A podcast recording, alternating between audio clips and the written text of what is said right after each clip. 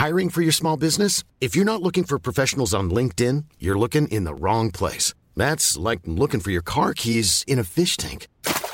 LinkedIn helps you hire professionals you can't find anywhere else, even those who aren't actively searching for a new job but might be open to the perfect role. In a given month, over 70% of LinkedIn users don't even visit other leading job sites. So start looking in the right place. With LinkedIn, you can hire professionals like a professional. Post your free job on linkedin.com slash people today.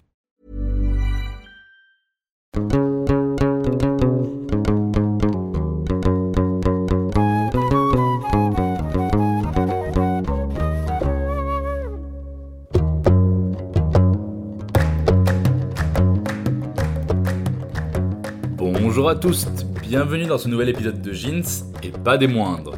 Aujourd'hui, je vous promets une myriade de choses étonnantes et pourtant vraies sur la sexualité des Arabes et ou musulmans de France.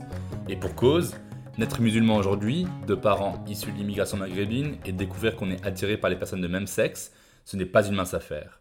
Même si la France est une république où l'on est libre et égaux en droit, l'hétéropatriarcat est bien installé, et les relents culturels et religieux peuvent rendre la vie des personnes LGBT+, racisées, invivable. Plongeons ensemble dans l'intersectionnalité. Être gay, musulman, français, d'origine arabe. Hmm. Des centaines de questions fusent. Est-ce possible? Est-ce acceptable? Qu'est-ce qui est dit dans le Coran sur les personnes LGBT Comment vivre avec sa foi et sa sexualité sans amputer ni l'une ni l'autre? Comment faire l'expérience de son identité de genre, aussi complexe soit-elle, dans la France de 2020, quand on est musulman et queer? Alors avant toute chose, je commencerai par dire que cet épisode, bien qu'il soit centré sur l'islam, pourra servir à toutes les personnes croyantes dont la religion, monothéiste ou autre, a inlassablement rejeté leur identité sexuelle ou de genre, mais aussi aux personnes athées, agnostiques, apostates, qui ont reculé devant leur intérêt pour une parole religieuse. J'ai l'immense plaisir aujourd'hui d'accueillir une personnalité extraordinaire et inspirante en la personne de Ludovic Mohamed Zahed. Il est docteur en sciences humaines et sociales et anthropologue, docteur en psychologie, essayiste, polyglotte.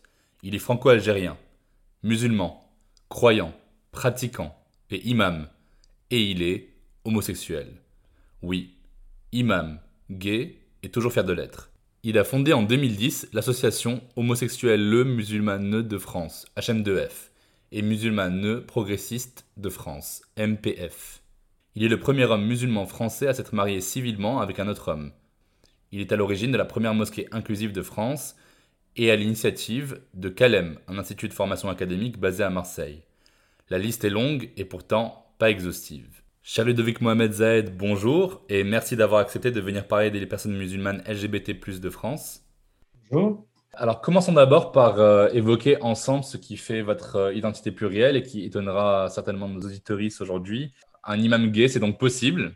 À l'époque, je voyais euh, Daï Abdullah aux États-Unis, il y a eu Nour euh, Warsameh en Australie, et puis il y a vous, qui avez eu le courage de représenter ce souffle nouveau dans le monde francophone. Euh, mais avant ça, si imam est gay, c'est possible, ça voudrait dire qu'être musulman et gay, c'est possible. Ce n'est pas un oxymore. Du coup, j'aurais envie de revenir à la source. Que dit vraiment le Coran sur l'homosexualité? Alors déjà, pour moi, l'islam, c'est une philosophie de vie.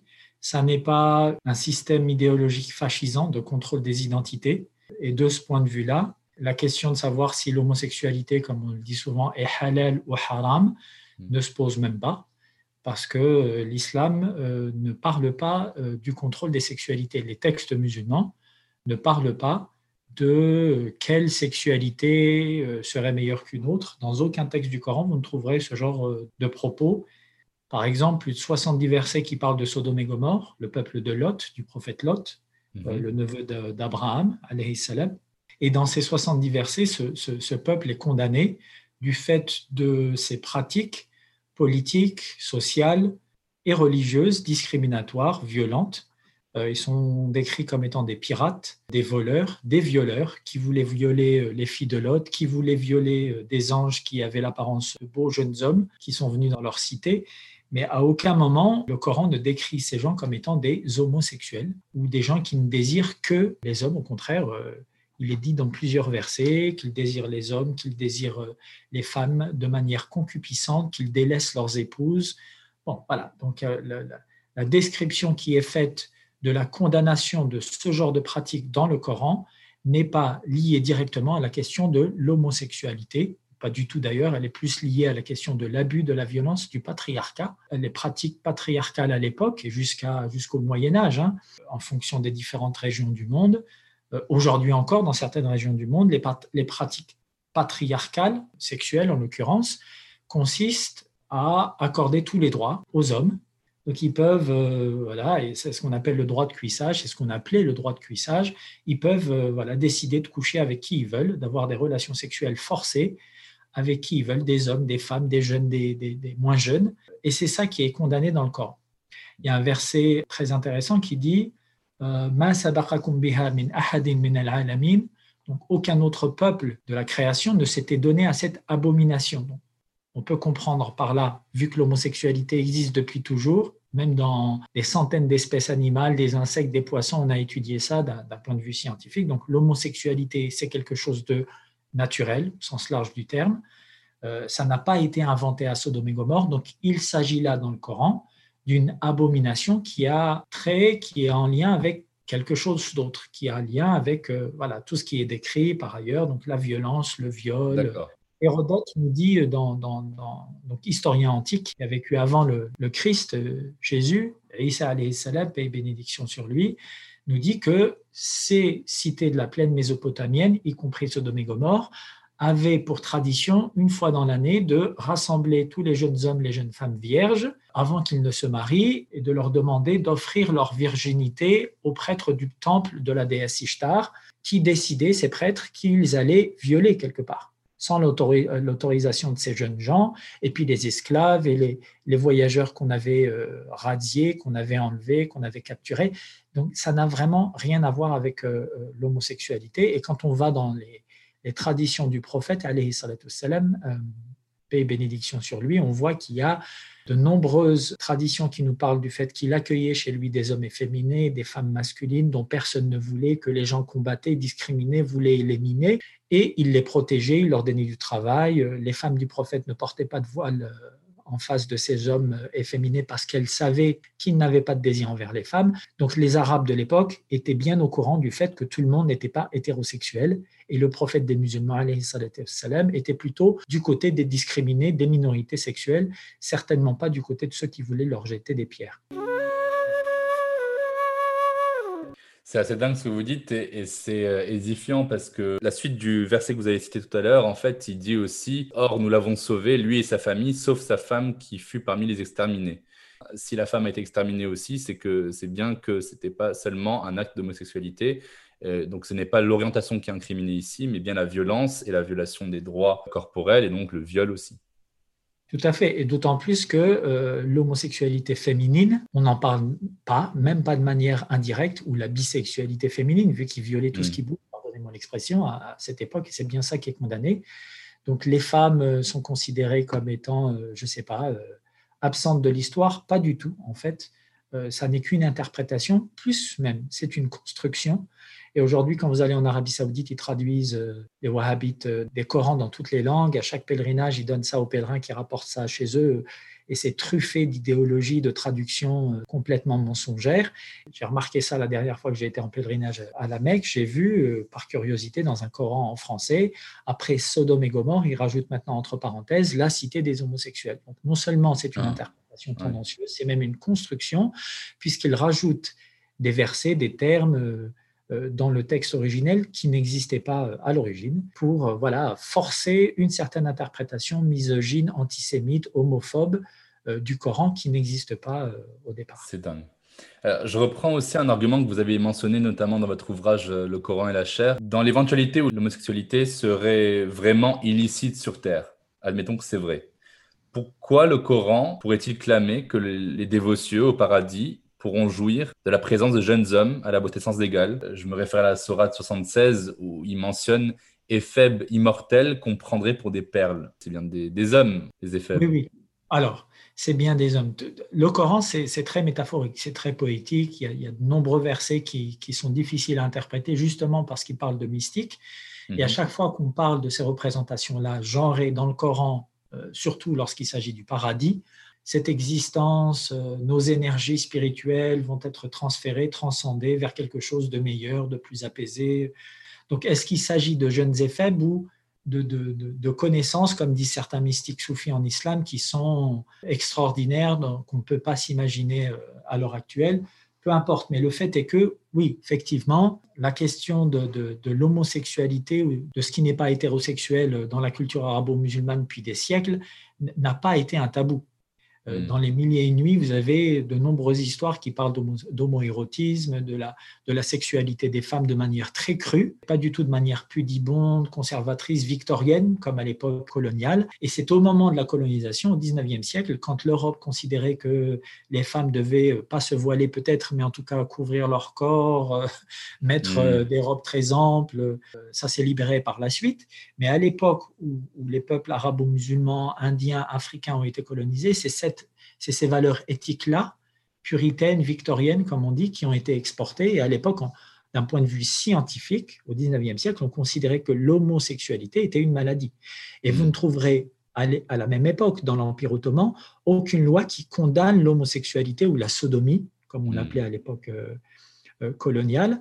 Ces valeurs homophobes euh, et cette homophobie d'État ont été importées, implémentées de force dans les sociétés euh, colonisées et on en voit euh, les conséquences avec la complicité des élites euh, arabo-musulmanes, africaines, indiennes, etc. Les élites ont commencé à s'approprier ces valeurs-là en disant ah ben l'Europe c'est extraordinaire, il va falloir qu'on devienne tous un peu comme les Européens.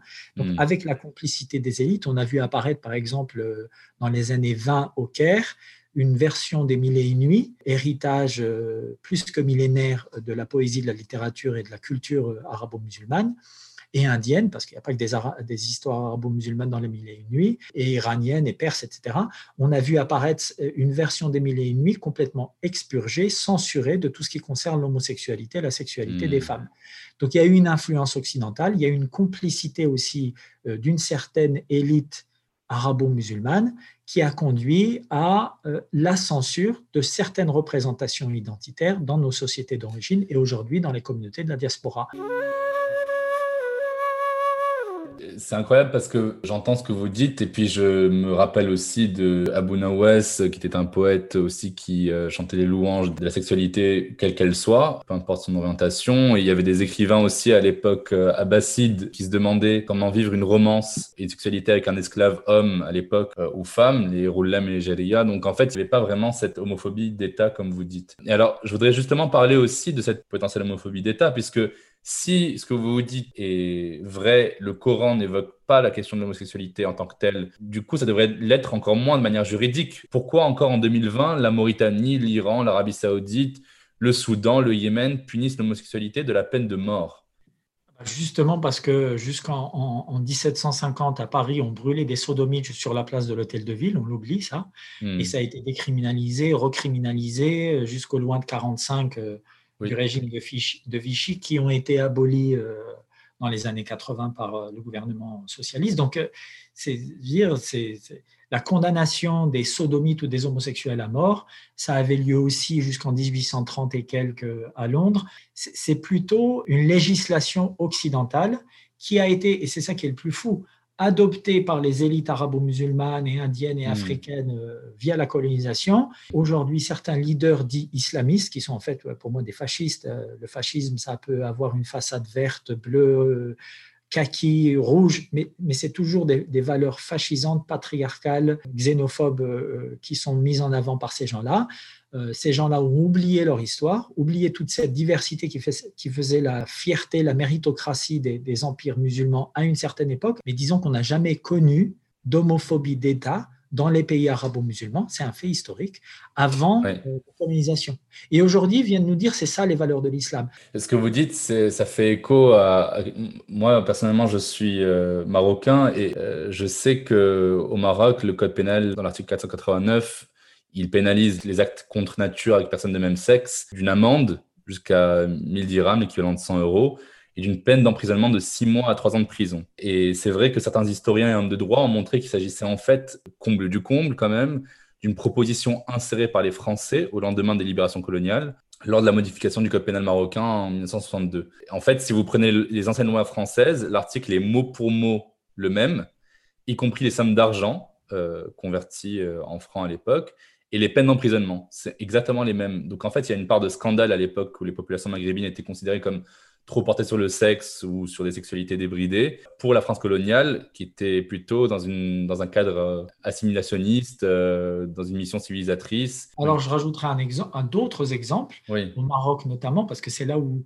la colonisation bizarrement a été la plus intéressante à décortiquer, ou le protectorat, parce qu'en Algérie, on était département français. Donc oui, C'était les lois françaises, c'était la France. Quoi. Mais au Maroc, c'est intéressant parce que la royauté était toujours en place. Donc, il y a de nombreux historiens qui ont étudié cette période-là de l'histoire du Maroc. Déjà parce que le Maroc n'a jamais été colonisé, euh, pas même par l'Empire ottoman.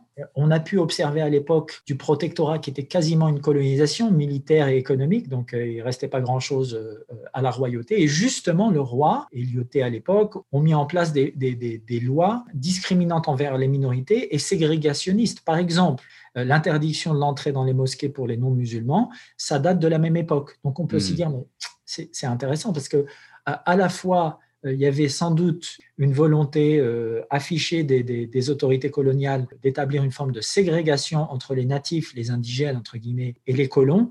Et en même temps, c'est pour ça que la, complicité entre puissance coloniale et élite locale est très intéressante à l'époque impériale c'est très intéressant. Euh, alors après, ça ne change pas le fait qu'aujourd'hui, vous voyez, au Bangladesh, par exemple, c'est la prison en perpétuité. En même temps, euh, quand on va du côté de Bahreïn, par exemple, ou de la Jordanie, c'est pas explicitement dit dans le code pénal que l'acte homosexuel est réprimandé.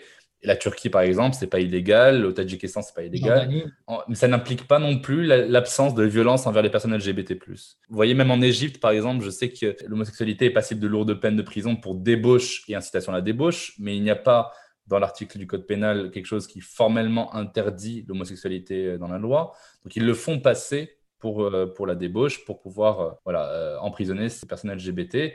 Et puis, il y a les chasses aux sorcières, enfin tout ça. Déjà, il y, a, trois éléments importants dans ce que vous dites. C'est très mm. intéressant parce que déjà, il y a une forme d'absence d'uniformité dans le monde arabo-musulman. On va nous faire croire que c'est un bloc, que c'est tous des arabes, des musulmans. Il y a beaucoup plus de diversité qu'on ne pense. Déjà, par rapport à mm.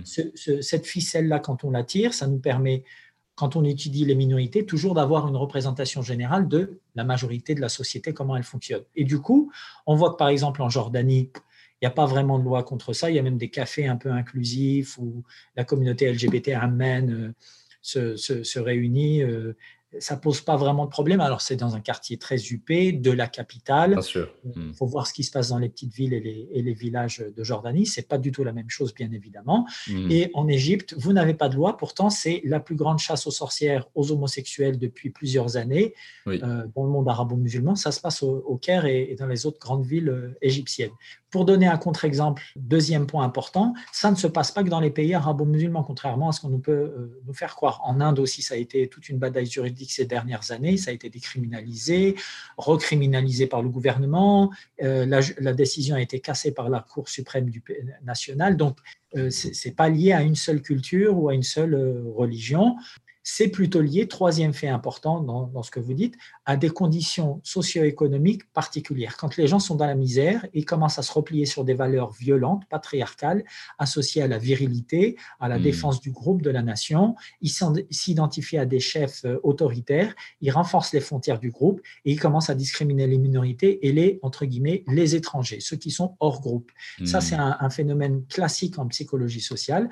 Et un exemple euh, par rapport à ça, c'est l'Ouganda qui n'est pas un pays musulman, où ils avaient d'ailleurs un roi musulman il y a 200 ans qui avait exécuté des, pages euh, des serviteurs à lui qui s'étaient convertis au christianisme.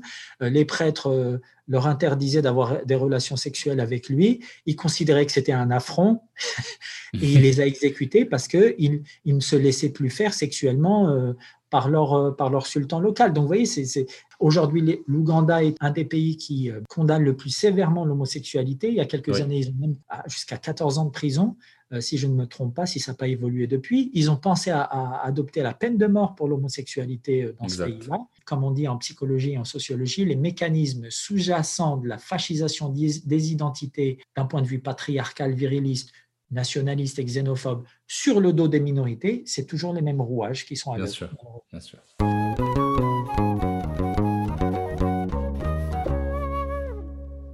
Alors, du coup, si on revient plutôt en France, que le sujet du jour, c'est les personnes LGBT, arabes et ou musulmanes de France, est-ce qu'il y a une égalité pour vous des individus arabes et ou musulmans face à l'expérience de leur homosexualité? Est-ce qu'un adolescent français euh, d'origine algérienne vivant dans les quartiers nord de Marseille vit son homosexualité de la même manière qu'un quarantenaire libanais dans le 16e arrondissement de Paris On peut multiplier les exemples. Comme je vous le disais tout à l'heure, de mon point de vue, euh, c'est un problème avant tout socio-économique mhm. qui devient par la suite politique et à la, à la, fin seulement qui est perçu comme identitaire. Mais euh, des gens qui sont aisés, éduqués, qui ont les moyens, qui sont protégés, ils peuvent vivre au fin fond du Pakistan. J'ai un très bon ami là, qui était là avec nous pour euh, toute une série de conférences en septembre euh, euh, qu'on organise chaque année à Marseille avec l'Institut Calem. il me disait, moi je suis d'une famille qui est plutôt protégée, personne ne m'est touché, tout le monde savait que j'étais homosexuel. Voilà. Après, vous avez le cas inverse, au fin fond d'une cité, quelqu'un qui est, d'origine de souche européenne, catholique ou, d'identité nationale xénophobe, euh, anti-minorité au sens général du terme, il va avoir du mal, effectivement, à assumer son homosexualité. Donc, encore une fois, ce n'est pas lié à la question de la religion, de la culture.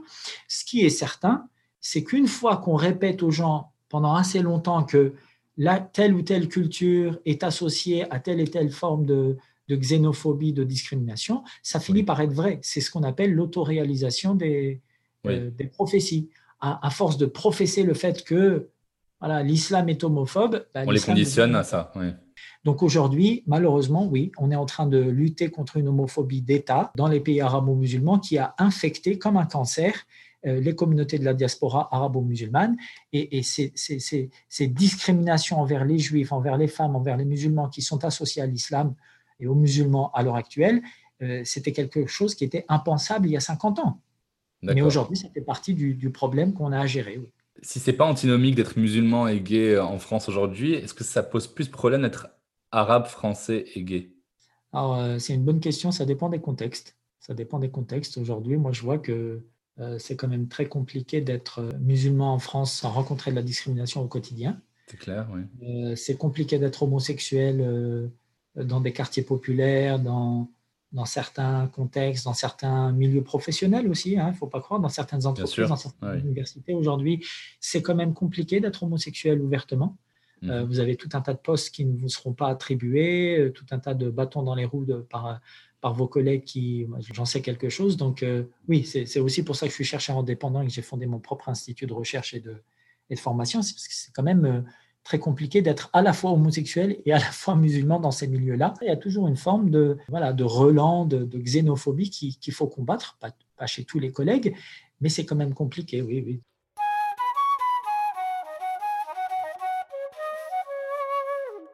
Une des choses qui cristallise le plus la peur, euh, voire le dégoût de ces personnes-là qui sont très clairement euh, homophobes, c'est la physicalité en fait du rapport homosexuel, c'est-à-dire qu'il y a même dans les communautés euh, arabes, même dans les communautés musulmanes ou les deux, il y a une meilleure acceptation des, hommes gays actifs que des hommes gays passifs. Donc si on part du fait que c'est la sodomie en fait qui a été explicitement interdite, c'était le cas évidemment en France euh, avant euh, la Révolution, est-ce qu'on peut imaginer aujourd'hui une homosexualité ou une homorelation amoureuse qui se vit de manière halal, sans sodomie alors, alors déjà, ça ne regarde personne.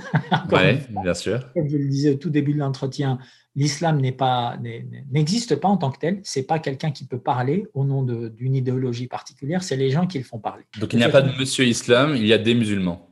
Il y a des musulmans, chacun a à avoir son avis. Si, si quelqu'un n'a pas envie de pratiquer la sodomie, moi j'ai envie de lui dire, il ne faut pas qu'il se force, hmm. mais ça ne regarde personne ce qui se passe dans la chambre à coucher. Quand on commence à s'occuper de ce qui se passe dans les appartements et encore plus dans l'intimité, dans la chambre à coucher des gens, ça c'est vraiment un très très mauvais signe en termes de fascisation des identités et de contrôle d'une certaine élite autoproclamée, qu'elle soit religieuse, politique, idéologique, peu importe.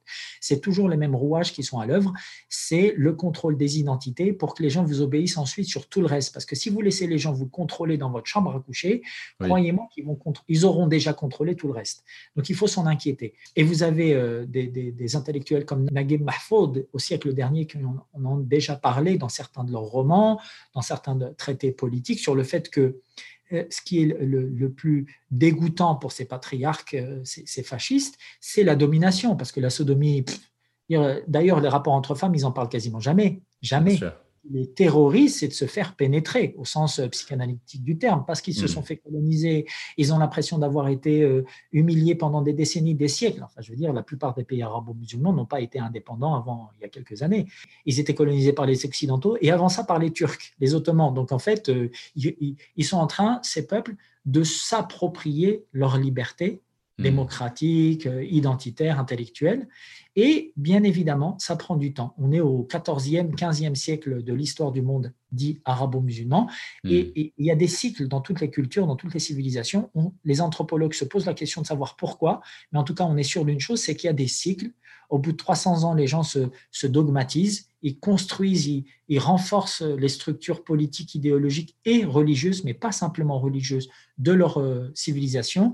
Au bout de 1400, 1500 ans, ils les réforment. Ça s'est passé de la même façon pour l'hindouisme, euh, le christianisme et l'islam à l'heure actuelle. Donc, est-ce que l'islam va être remplacé par une autre religion? Mais j'ai l'impression qu'on a quand même les ressources intellectuelles et, et politiques et populaires pour, euh, pour venir à bout du fascisme que toutes les civilisations, à une période ou l'autre de leur histoire, ont été tentées, à quelques rares exceptions près, d'établir. Et le fascisme, c'est comme un cancer. Donc, soit le corps s'en débarrasse, est construit par-dessus, apprend et mûrit, soit c'est le corps qui disparaît. Hmm.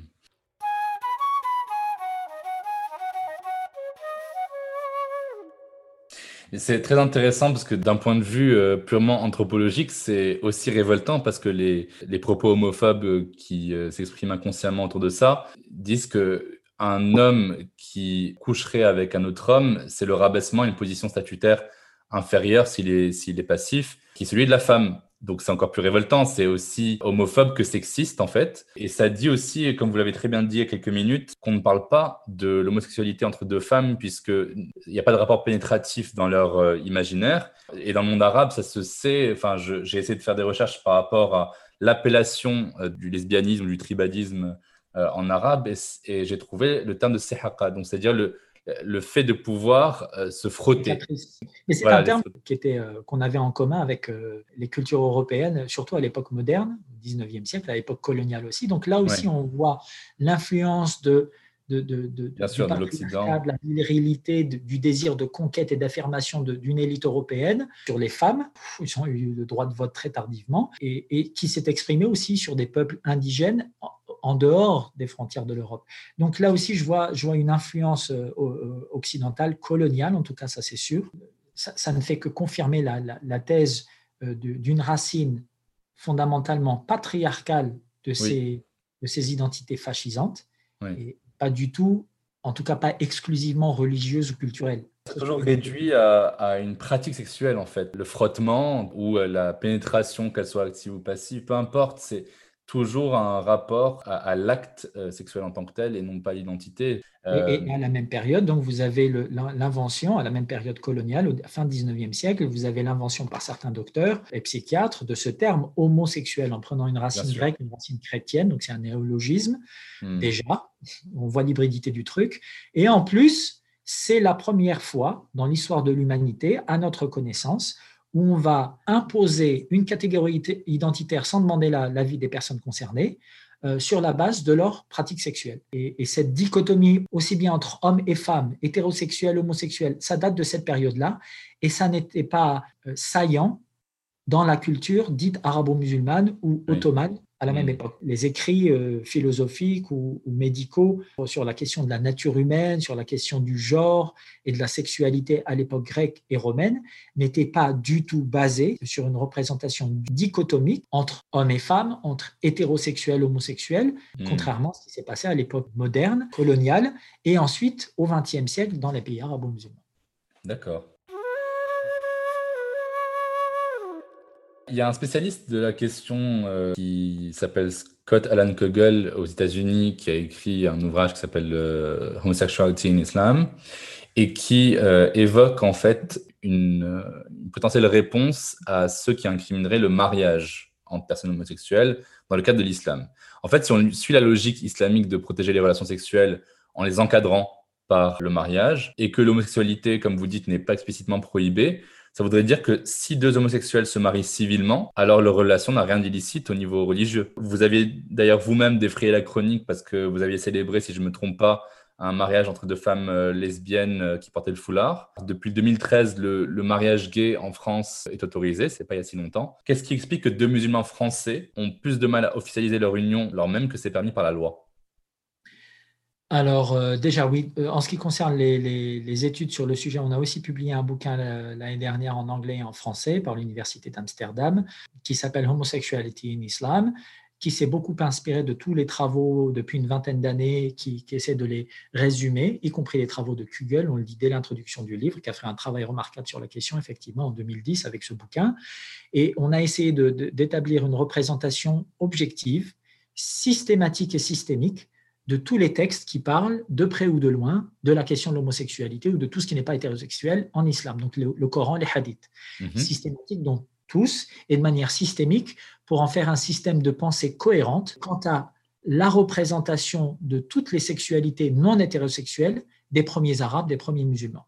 Parce qu'il y a un moment, on entend tellement tout et son contraire qu'on s'y perd. Et donc, dans ce bouquin ou dans ce genre d'ouvrage, on a essayé de faire un peu un bilan, hmm. euh, après 14-15 siècles d'histoire du monde arabo-musulman, sur la question de, par rapport à la question de de la sexualité non hétéronormative en islam. Qu'est-ce que ça donne? Bah, Ça donne qu'effectivement, il n'y a absolument rien qui condamne euh, ces, pratiques sexuelles euh, en particulier, ni les mariages entre personnes de même sexe, parce qu'il n'y a, a, pas un seul texte qui vient vous dire que le mariage entre un homme et une femme, c'est ça, que ce serait un sacrement, contrairement à l'Église catholique, qui surtout au Moyen Âge, hein, parce que ça aussi, ça ne date pas depuis le début du christianisme, au Moyen Âge, l'Église catholique, et puis surtout à, à l'époque... Euh, pré-moderne et moderne, donc 17e, 18e siècle. Michel Foucault en parle très bien dans ses bouquins, notamment Les Anormaux.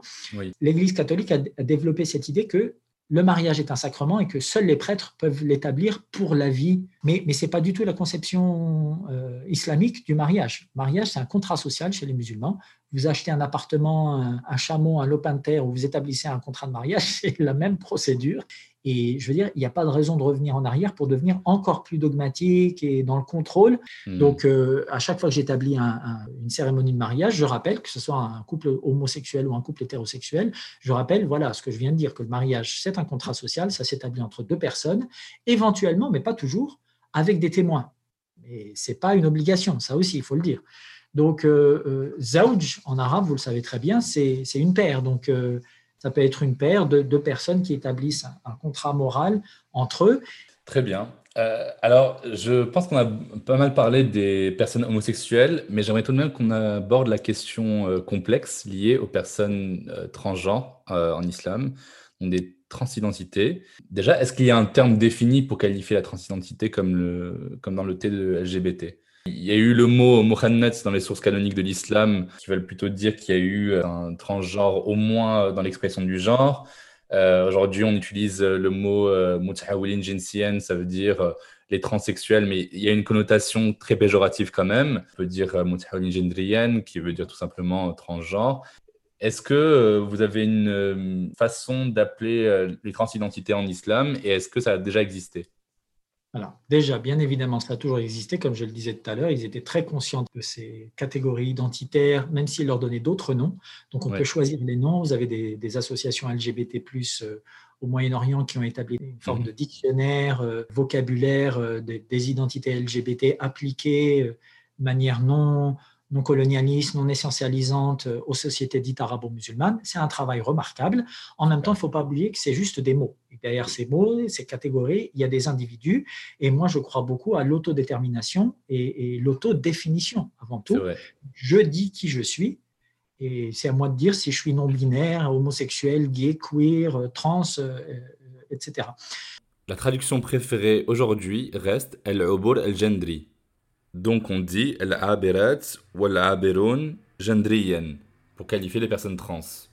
Euh, donc ce débat il a lieu dans les sociétés arabo-musulmanes. Donc ça, point très important, c'est pas qu'on n'est pas des sauvages dans les mm. sociétés dans lesquelles on vient. Donc on, est conscient de tout ça depuis des siècles. Il y a tout un tas de textes qui parlent aussi d'avis juridiques qui ont été donnés à des maîtres, par exemple, euh, au Moyen Âge par un juriste, un juge Qadi qui, qui, avait décidé euh, qu'une personne qui se présentait à lui, qui voulait changer de, de genre pour se marier avec un compagnon qui était à l'origine du même sexe, socialement parlant que lui. Et ce juge a décidé euh, d'accorder le droit à cette personne de se marier avec euh, son amoureux. Donc, c'est pas quelque chose qui a été euh, ignoré. Et puis, enfin, al-khuntha, donc c'est l'androgynie quelque part. Mm-hmm.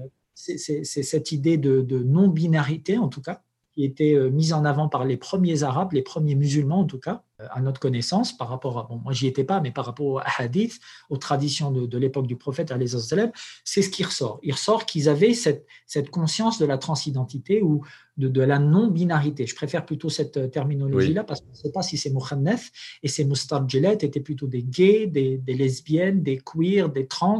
Des travestis, des... Voilà, hmm. il y a un débat, y compris dans les communautés LGBT en Occident, hein, voilà, la, question du queer aussi, de foutez-nous la paix, arrêtez de nous mettre dans des, dans des cases. Hmm. Ça a lieu aussi entre nous ici en Occident et entre nous là-bas dans le monde arabo-musulman.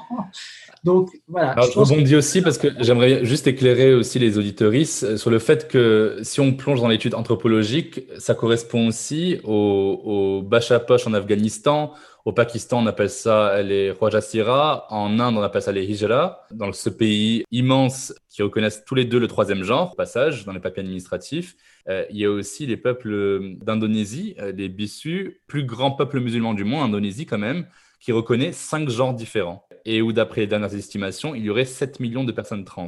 Tout à fait. Après, ces catégories identitaires, encore une fois, parfois elles ne sont pas forcément péjoratives. Il y en a, hein, Bone et compagnie, euh, on considérait que c'était une maladie à une certaine époque.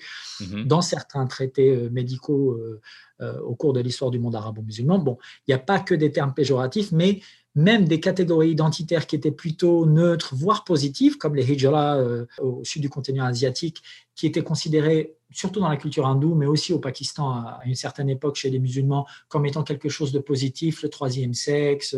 Ils étaient plus proches des dieux parce qu'ils avaient, ils avaient à la fois le yin, le yang, le féminin, le masculin. D'accord. Mais sauf que euh, enfin, récemment, avec la montée du nationalisme hindou et la montée du nationalisme islamiste euh, au Pakistan, c'est compliqué. Il y a toute une bataille juridique euh, des personnes euh, euh, trans au Pakistan qui est remarquable pour un pays musulman et de manière générale, où ils ont fait toute une forme de lobbying depuis une dizaine d'années auprès du gouvernement. C'est intéressant parce qu'il y a une, diversité, il y a de la place, y compris en islam, avec un i majuscule, en tant que culture, en tant que civilisation, pour ces débats-là.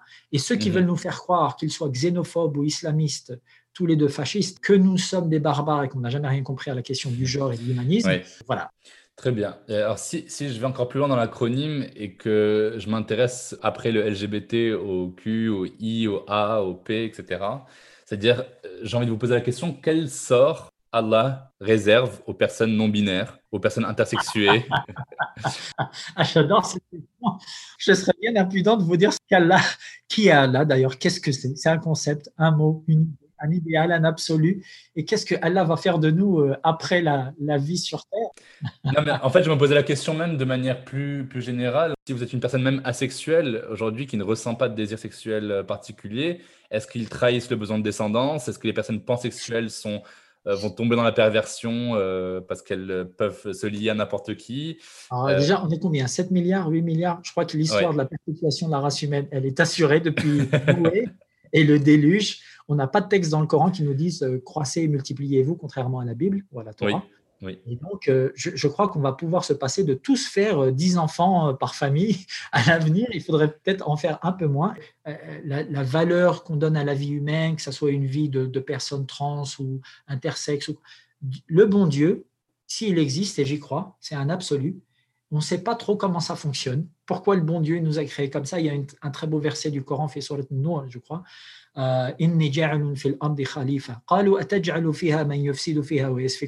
donc Dieu parle aux anges, synode sublime dans le Coran. Il leur dit Je vais créer un calife, un successeur sur terre. Successeur à quoi? Certains disent à Dieu lui-même, parce qu'on va être doué de raison, de libre arbitre et on va pouvoir prendre notre destin en main. Oui, il y a une responsabilité. C'est l'amana. Ma hamalaha illa l'insan et donc l'être humain est assez stupide et à la fois assez kamikaze quelque part, assez euh, imbu de sa personne pour avoir dit on a reçu le libre arbitre et la connaissance, l'intelligence et la science pour décider de ce qu'on va faire, de ce que Dieu nous a mis entre les mains et ailleurs. Et donc c'est le bon Dieu qui a décidé de nous mettre ces, ces cartes entre les mains, mais c'est, il revient à nous de décider ce qu'on va en faire. Donc Dieu nous aime tous à l'origine. Mm. Le bon Dieu, il nous a mis ici, quelle que soit ce que, la représentation qu'on attribue à Dieu, c'est un absolu, une idée euh, magnifique, mais qui peut être, euh, dont on peut servir aussi à des fins fascisantes et discriminatoires. Qu'est-ce qu'on a fait entre nous? Ça, c'est super intéressant. D'accord.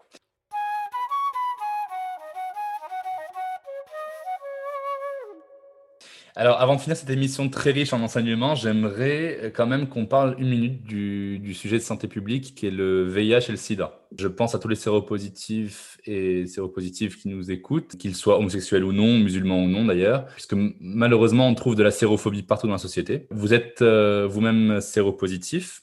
Est-ce que ça a été constitutif de votre euh, identité avec le temps? Et est-ce que vous avez quelque chose à dire aux compatriotes croyants séropositifs qui l'ont vécu comme un châtiment divin?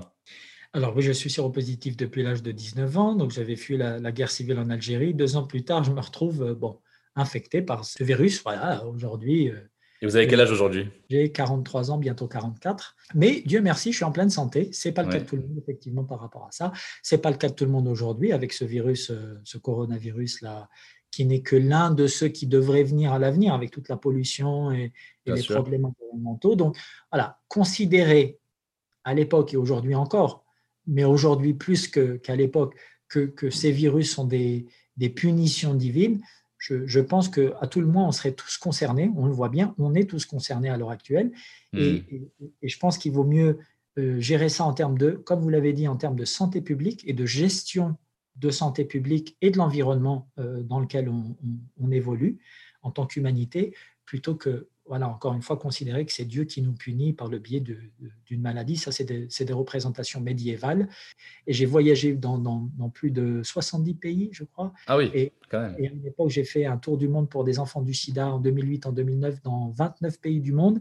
Et je voyais qu'il y avait des arguments très différents euh, pour condamner les, les, les, les, personnes séropositives. Donc ça, ça hmm. rappelle aussi la question des minorités sexuelles, des minorités religieuses.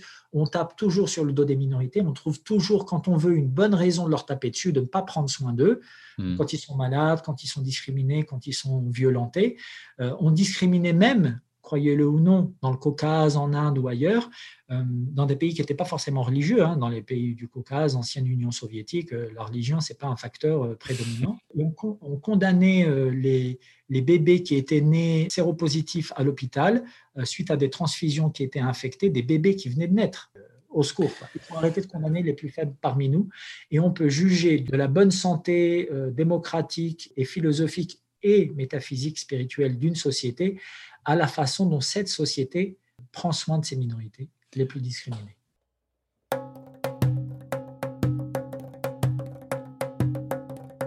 Écoutez, nous allons conclure, mais avant, dans chaque épisode de Jeans, on déconstruit ensemble un mythe ou un mytho euh, qu'on m'a dit dans ma vie ou que j'ai souvent entendu. Alors, qu'est-ce que vous pourrez répondre à cet ami d'une époque euh, révolue, du coup, française catholique, qui me disait Ah, si, si, la Bible est basée sur l'amour du prochain, donc tu peux être homo.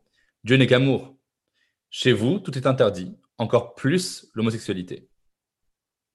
Oui, il y, a eu, il y a une étude, euh, un micro-trottoir qui a été fait là-dessus il y a quelques années où on lisait des versets de la Bible à des passants et on leur disait Ah, c'est le Coran, vous trouvez que hmm. c'est. violent. Oui, oui oh, c'est très violent, mais c'est normal, c'est le Coran. Et après, on leur disait non, mais en fait, c'est la Bible ou c'est la Torah. Donc, on peut faire de la concurrence victimaire ou de la concurrence à l'humanisme. Il faut se rappeler que ces, ces livres saints ont été sanctifiés par des générations d'humains qui ont mis beaucoup de, positifs en eux et parfois des choses un peu moins reluisantes. Les, livres saints ne descendent pas du ciel, ils ont une histoire, ils sont nés de l'interaction d'un prophète ou d'un philosophe ou d'un leader. Euh, en général, c'est des hommes, donc déjà ça veut dire quelque chose. c'est très rarement des femmes. Et ils sont nés de cette interaction, de cette euh, envie d'absolu, d'avenir euh, meilleur pour nous-mêmes et pour les générations à venir. Donc c'est très beau mais c'est très humain aussi. Donc on, nous trouve, on y trouve souvent le meilleur, mais on peut y trouver le pire, surtout quand on a envie d'interpréter ça de la façon la plus fascisante qui soit. Hmm. Donc euh, voilà, le Coran n'est pas meilleur ou pire, contrairement à ce qu'on pourrait dire, euh, encore une fois, les extrêmes. Et il faut s'approprier ces textes pour en faire encore une fois, euh, quelque chose qui a du sens pour les générations à venir. C'est ça la sanctification des textes et des lieux saints, c'est se les approprier à chaque génération, comme disait le prophète selon une tradition qui est attribuée à lui. Donc Dieu enverra à chaque génération ceux et celles qui vont revivifier l'éthique et l'humanisme à travers l'islam et à travers la culture et les arts et la littérature. Et, et voilà, à chaque génération de faire son travail. Très bien. Alors, je, rappelle au passage juste que l'Association des musulmans inclusifs de France, parmi tant d'autres, ainsi que les porte-paroles de Beta Verim, association défendant les droits des personnes juives LGBT+, de David et Jonathan, association défendant les droits des personnes chrétiennes LGBT+, font donc pour les trois monothéismes un travail formidable d'éducation et de dialogue qui démentirait très bien ce mythe qui ferait de l'islam la seule religion monothéiste qui condamnerait les personnes euh, LGBT+. Merci mille fois d'avoir accepté l'invitation, euh, cher Ludovic Mohamed Zahed, pour nous avoir étonnés de ses propos, euh, tous aussi incroyables les uns que les autres, de belles vérités et de beaux messages d'amour aussi, finalement. Merci pour vos questions et bon courage pour votre travail très important. Merci beaucoup, merci. Si l'on devait rappeler quelques points essentiels à retenir, ce serait qu'il n'y a pas vraiment de mention explicite, univoque de l'homosexualité dans les épisodes coraniques, et encore moins de leur condamnation. Aussi, de Paris aux bourgades, des banlieues au quartier UP, l'homosexuel arabe et ou musulman peut être partout. Il faut aussi détruire le préjugé qui veut qu'être gay, c'est devenir une femme, et que devenir femme, c'est devenir moins qu'un homme, et donc rien.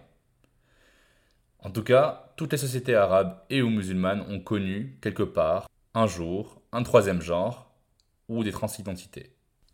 Merci de nous avoir écoutés. Vous trouverez toutes les références évoquées dans les descriptions de cet épisode. Bouquet final, je vous mets aussi plein de bouquins et de films en rapport avec la thématique de l'épisode pour les curieux. Voilà, j'espère que cet épisode vous a donné espoir ou changé vos idées préconçues sur ce sujet épineux qu'est la question LGBT+ en islam. Et pour bien commencer l'année 2021, ce n'est pas un, mais deux épisodes qui sortiront tous les jeudis à 18h L'épisode de la semaine prochaine sera donc double, en compagnie d'une éminente savante de l'islam féministe islamique de renom. Il s'agit de Asma Lamravet. N'oubliez pas de vous abonner au podcast et de laisser vos questions, vos commentaires. N'hésitez pas à partager autour de vous et à laisser 5 étoiles si cet épisode vous a intéressé. A très bientôt sur Jeans.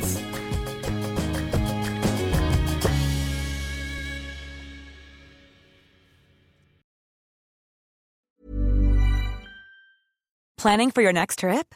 Elevate your travel style with Quince. Quince has all the jet setting essentials you'll want for your next getaway, like European linen, premium luggage options, buttery soft Italian leather bags, and so much more. And is all priced at 50 to 80% less than similar brands.